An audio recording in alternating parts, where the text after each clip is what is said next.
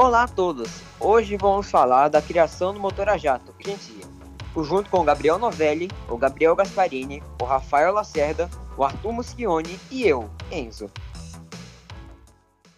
O primeiro motor a jato, também conhecido como motor a reação, foi desenvolvido em 1937, dois anos antes da Segunda Guerra Mundial. Porém, o primeiro avião a jato foi montado em 1939 e se chamava HE-178. O motor que esse avião usava é conhecido hoje em dia como turbojato e funciona dessa forma. O ar introduzido no motor pela sua frente é comprimido por um compressor giratório e então ele entra na câmara de combustão, onde o combustível é introduzido ao ar comprimido, logo antes de uma faísca iniciar o processo de combustão. A temperatura faz com que a pressão do ar aumente muito, e esse ar então saia do motor, gerando impulso. Assim como o turbojato, existe também o termojato, que sua ideia foi criada pelo inventor francês René Lorin e é aplicada primeiramente por Henri Coanda no seu avião em 1910. Mais tarde, em 1930, o alemão Secondo Campini criou o avião Campini N.1 com o mesmo motor, que foi usado em várias missões kamikaze durante a Segunda Guerra Mundial. Mas como esse motor funcionava? Bem, resumidamente, o ar era comprimido e direcionado para sua câmara de combustão, onde era soltado várias faíscas que esquentavam o ar. Depois o ar era expelido e, por causa da temperatura, saía em alta pressão, assim produzindo um impulso. O Consolidated X-31 VT foi a primeira aeronave americana equipada com motor turbo-hélice, projetada, projetado para ser um caça de escolta de longo alcance que tinha seis canhões de 20 mm nas asas. Substituiria o venerado Mustang em combate sobre o Japão. Hoje em dia, o turbo-hélice é usado principalmente nos aviões particulares King Air, que são considerados os aviões mais seguros do mundo.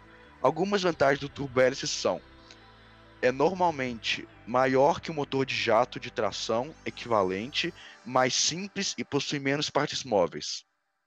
Fornece maior tração que o jato puro em baixas velocidades, consumindo menos combustível. Agora eu, Gabriel Novelli, vou falar um pouco mais sobre o motor turbofans, qual grande parte dos aviões comerciais o usam atualmente.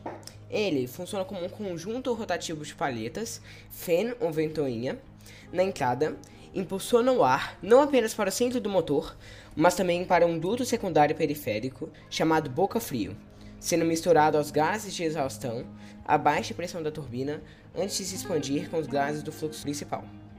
O fluxo direcionado para o centro do motor chega ao compressor de baixa pressão e em seguida ao compressor de alta pressão, que comprime o ar na câmara de combustão.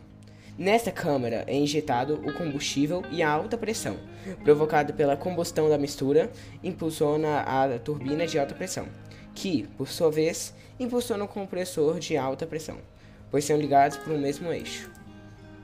Depois de impulsionar a turbina de alta pressão, os gases se expandem, gerando empurro e impulsionam a turbina de baixa pressão.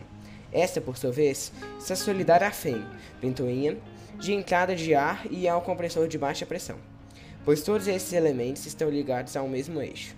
Um processo que pode parecer complicado, mas é muito comum no dia a dia. Na segunda metade do século XX, havia pouca diferença entre os motores a jatos civis e militares, a parte o uso dos pós-combustores e algumas aplicações supersônicos.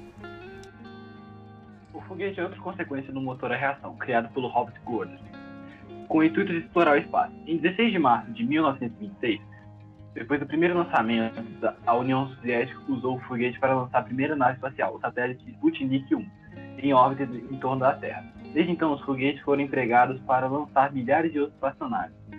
O termo foguete aplica-se ao motor que impulsiona o veículo expelindo gás de combustão por queimadores, situados em sua parte traseira. Difere de um motor aerojato por transportar seu próprio oxidante, o que lhe permite operar na ausência de um suprimento de ar.